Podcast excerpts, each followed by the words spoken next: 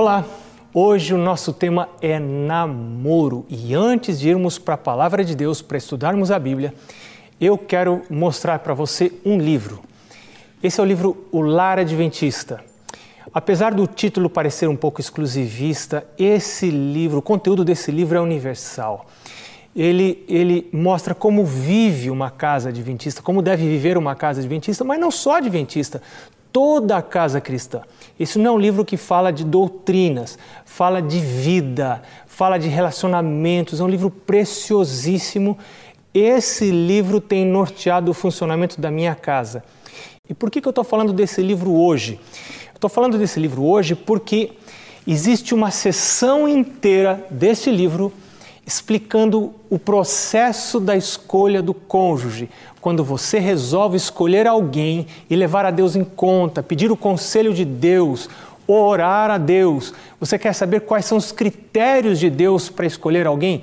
Então, leia esse livro. Claro, leia a Bíblia também, mas nesse livro você vai encontrar instruções muito preciosas para este período. É uma sessão toda com talvez seis ou sete capítulos pequenos. E todo o livro vai ajudar você na sua vida em família. Vamos à palavra de Deus enquanto você abre a sua Bíblia no livro de Gênesis, o primeiro livro da Bíblia. Eu vou dar uma palhinha com você sobre o culto da família. Como é que está o culto? De ontem para hoje, você já começou a fazer o culto? Lembra que o culto é curtinho? Três coisas: é, cantar um hino, só uma estrofe, ou só o coro de um hino, é, estudar a Bíblia, um estudo curtinho, ou ler um livro, um comentário sobre algum trecho da Bíblia e fazer uma oração. Curto, todos os dias, para começar o dia, para terminar o dia. Está fazendo? Começa hoje, recomeça hoje, refaz os compromissos com Deus, porque isto é muito importante para a vida em família. E vamos à palavra de Deus. Antes de ler a Bíblia, quero convidar você para orar uma vez mais. Vamos orar pedindo que o Espírito Santo esteja conosco enquanto estudamos o livro sagrado de Deus. Curve a sua cabeça, vamos fechar os olhos, vamos orar. Senhor Deus, a tua palavra tem sido lâmpada para os nossos pés, tem sido luz para o nosso caminho. Nós pedimos a tua presença, a ação do teu Espírito em nossa mente, para que possamos compreender aquilo que o Senhor deseja que entendamos. Em nome do Senhor Jesus. Amém. Gênesis capítulo 2, o verso 18 diz a palavra de Deus: Disse mais o Senhor Deus: Não é bom que o homem esteja só.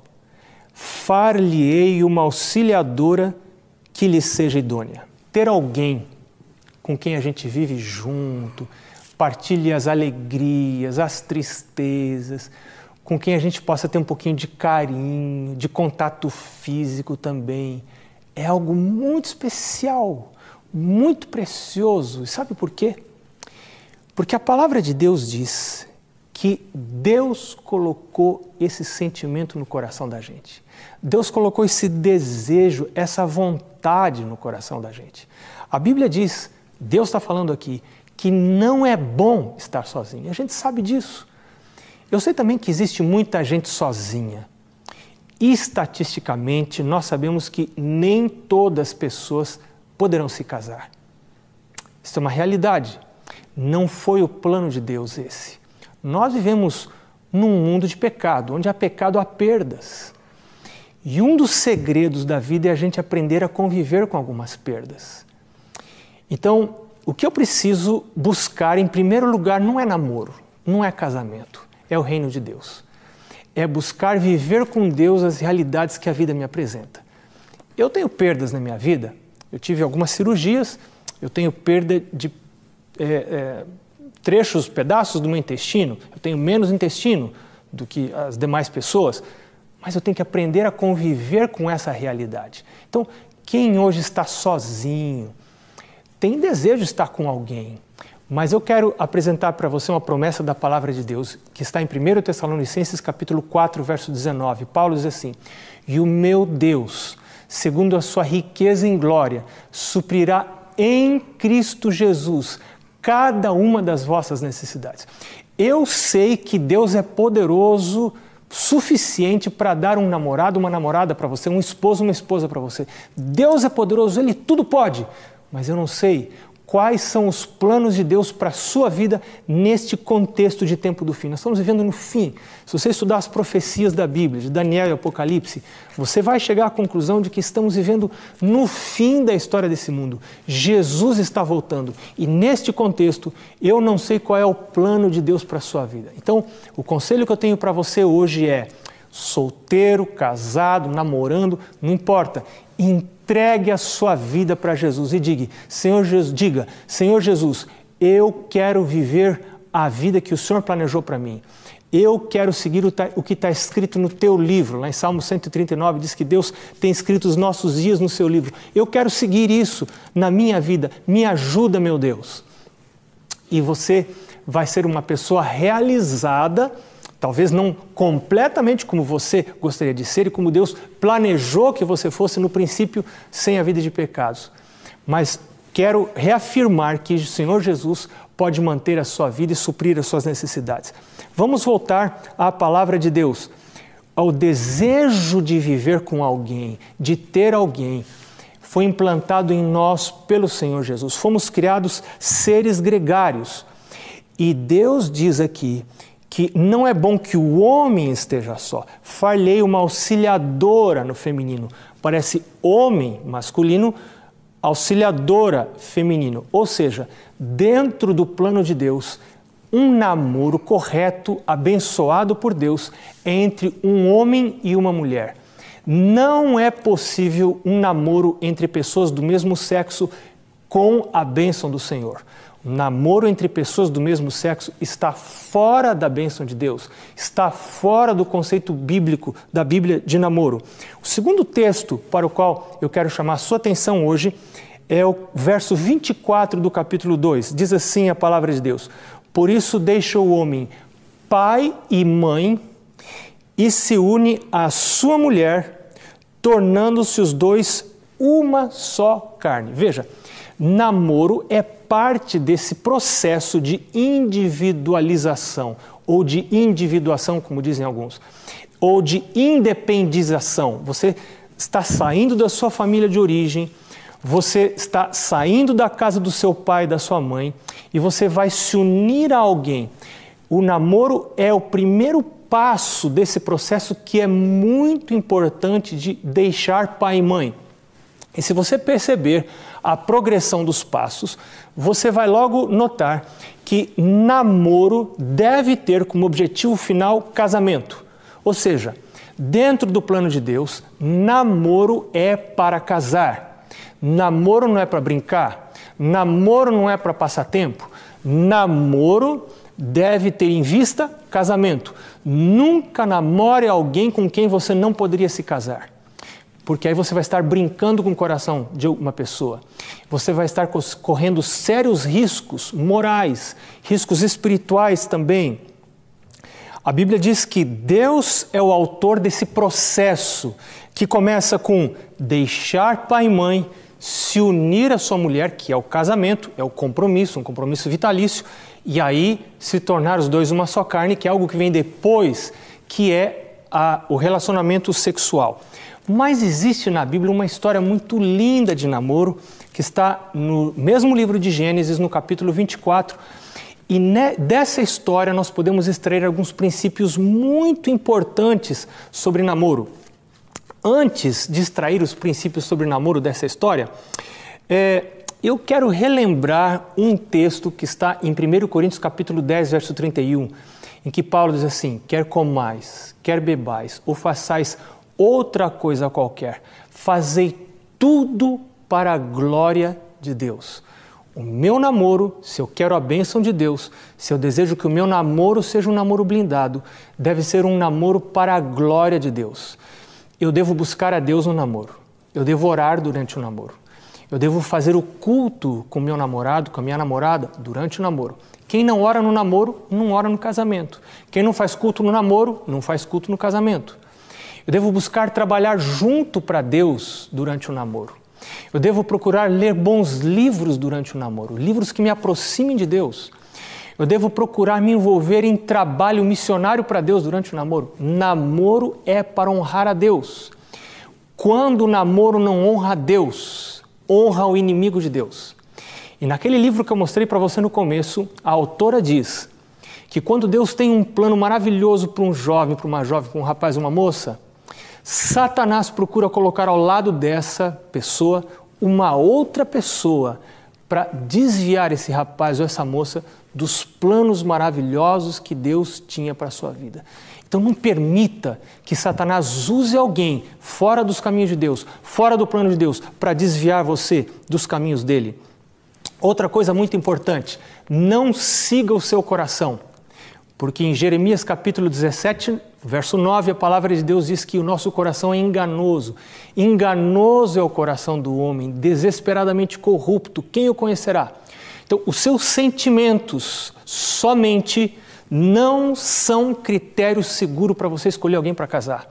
É muito arriscado você se casar com alguém simplesmente porque diz: Ah, mas eu amo, eu acho tão lindo, tão linda, e seguir os impulsos do seu coração.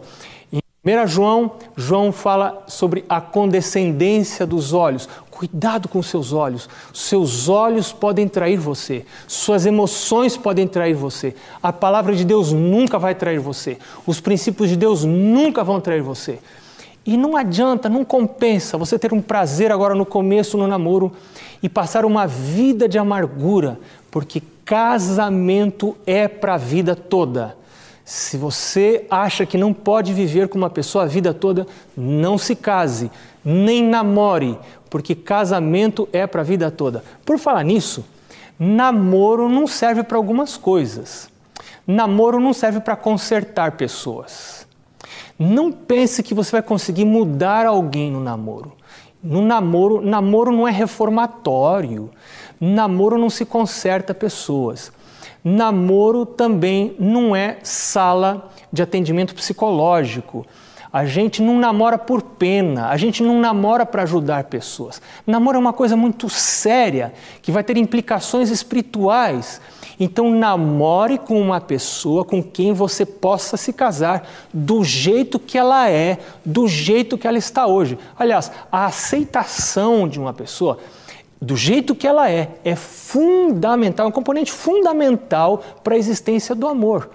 Então, olhe para a pessoa, se eu posso me casar com ela do jeito que ela é hoje, vou namorar com essa pessoa para glorificar e para honrar a Deus. E por fim, antes de irmos para o texto da história de Gênesis, eu diria para você: peça milagres a Deus. Ore a Deus por milagres. Eu, uma certa época, resolvi só namorar uma pessoa que Deus pudesse aprovar. E comecei a orar a Deus por isso. Comecei a pedir um milagre para Deus. E Deus me trouxe um milagre maravilhoso. É, nós sofremos muito, passamos por momentos muito difíceis, mas hoje, olhando para trás, eu posso ver que era plano de Deus que eu me casasse com a Mari. Ore a Deus, peça milagres, não há impossíveis nas suas promessas, diz Lucas capítulo 1, verso 37. E agora então, nós vamos para o texto aqui em Gênesis.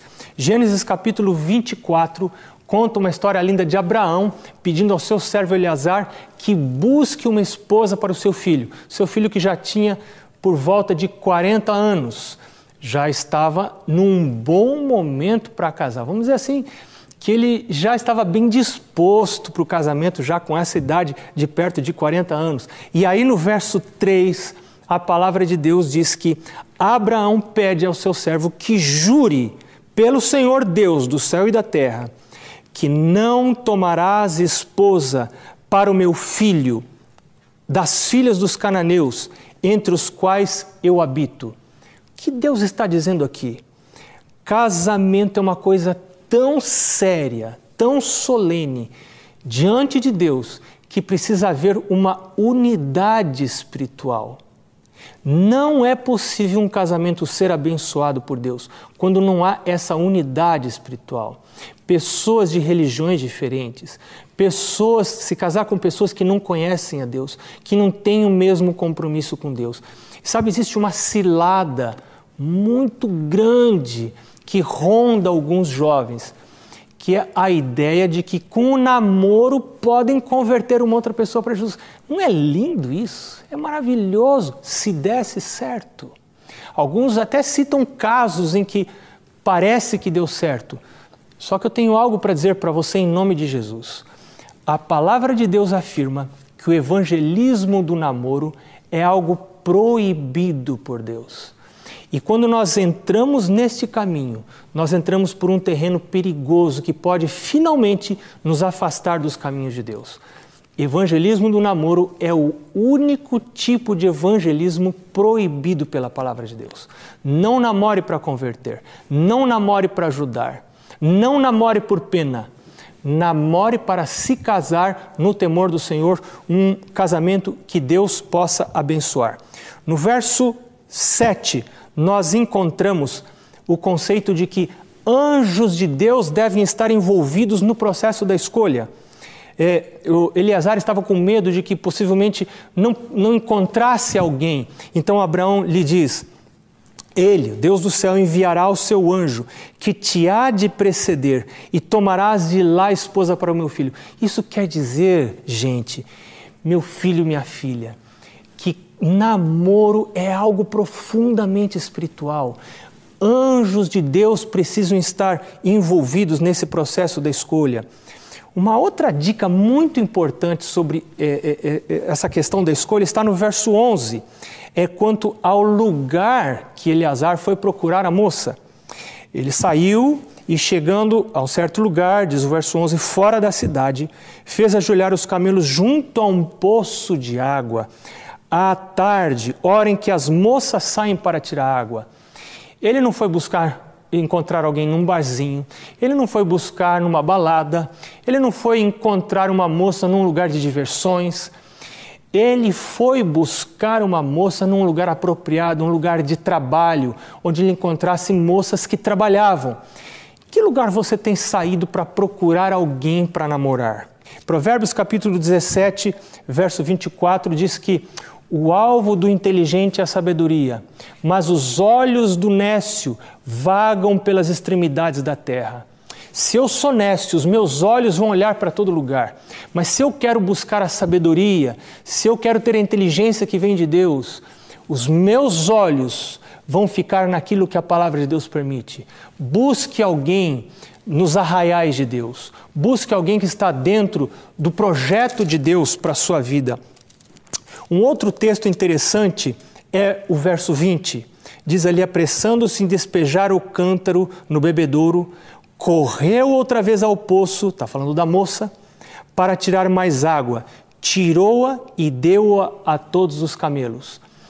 Um dos sinais que Eleazar pediu a Deus a respeito da moça que deveria ser escolhida era se ela tirasse água, desse de beber para ele e ainda desse aos camelos.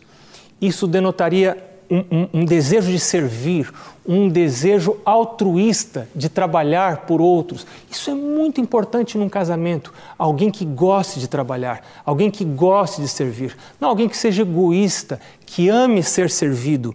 Esse foi um dos sinais.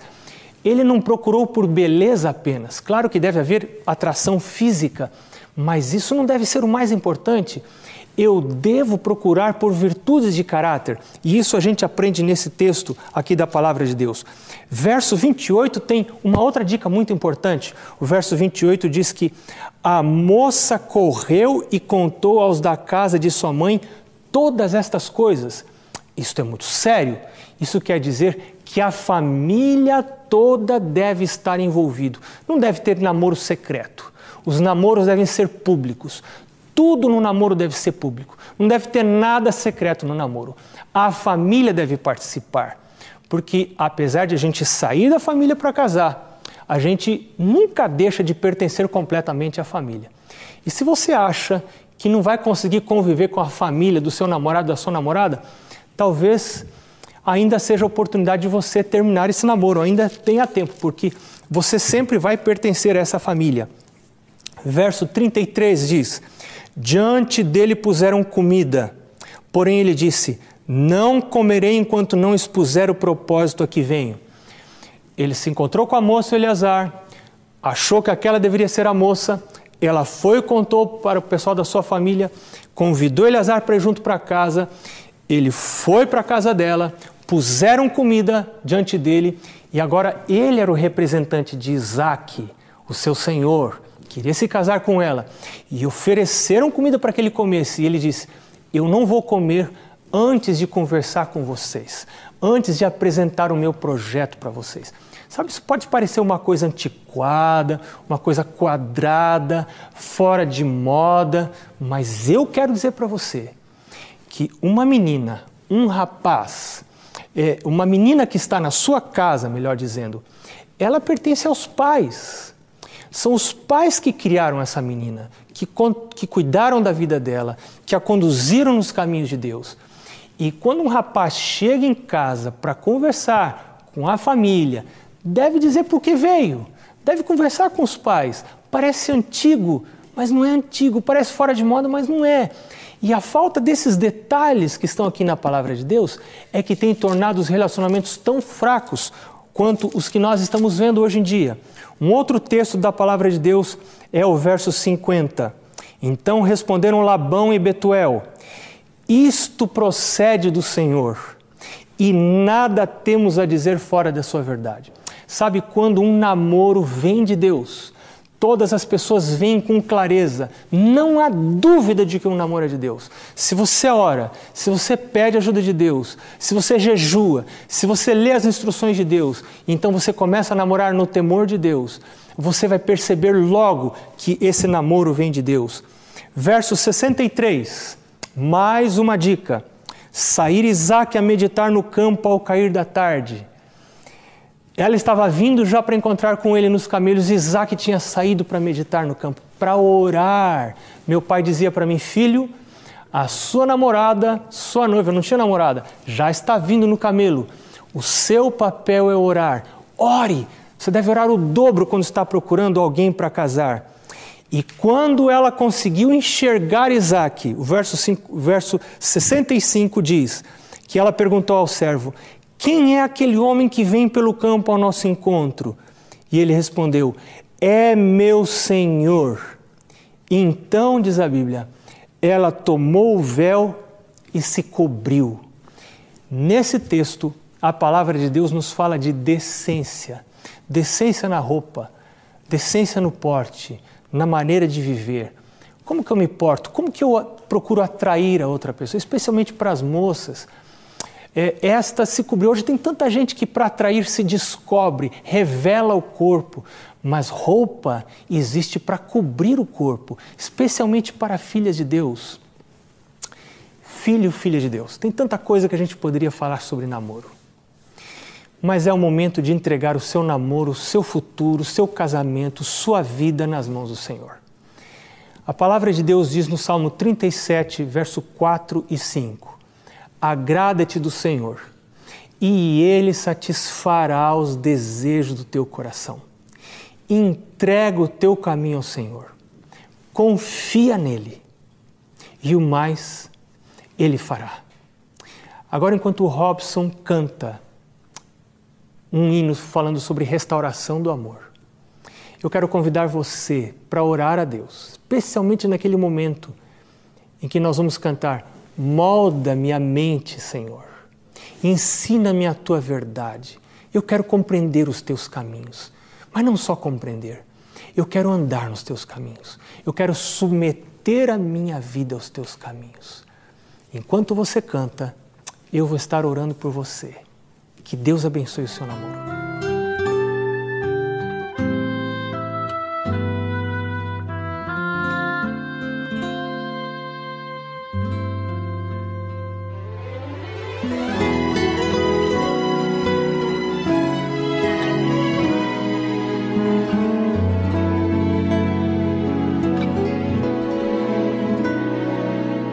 Restaura, Senhor, o amor em meu lar. Restaura.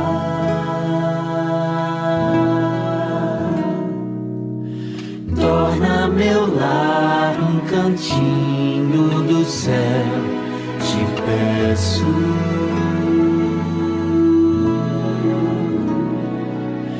Molda-me os pensamentos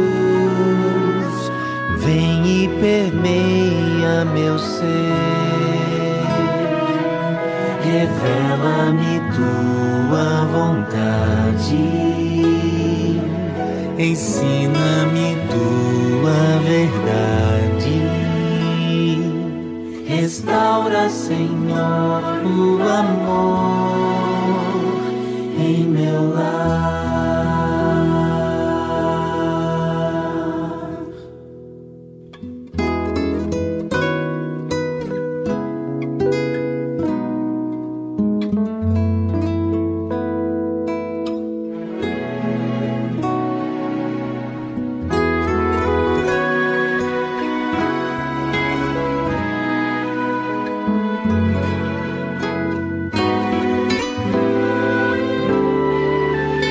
Restaura, Senhor, o amor em meu lar. Restaura.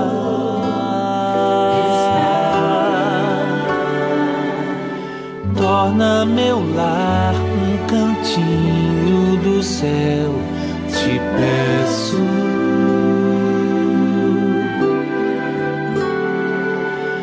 Molda-me os pensamentos permeia meu ser. Revela-me tua vontade, ensina-me tua verdade. Restaura, Senhor, o amor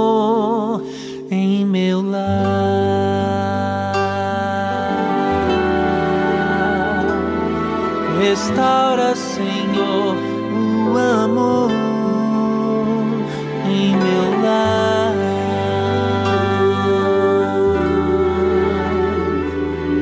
Habita para sempre, Senhor.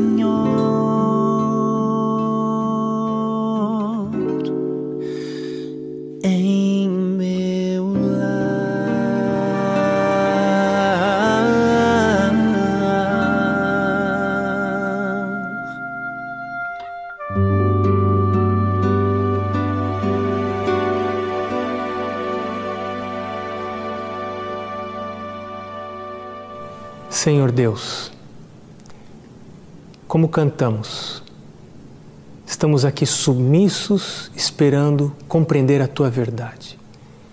Queremos que o teu Espírito molde a nossa mente e queremos entregar os namoros daquelas pessoas que estão nos assistindo agora.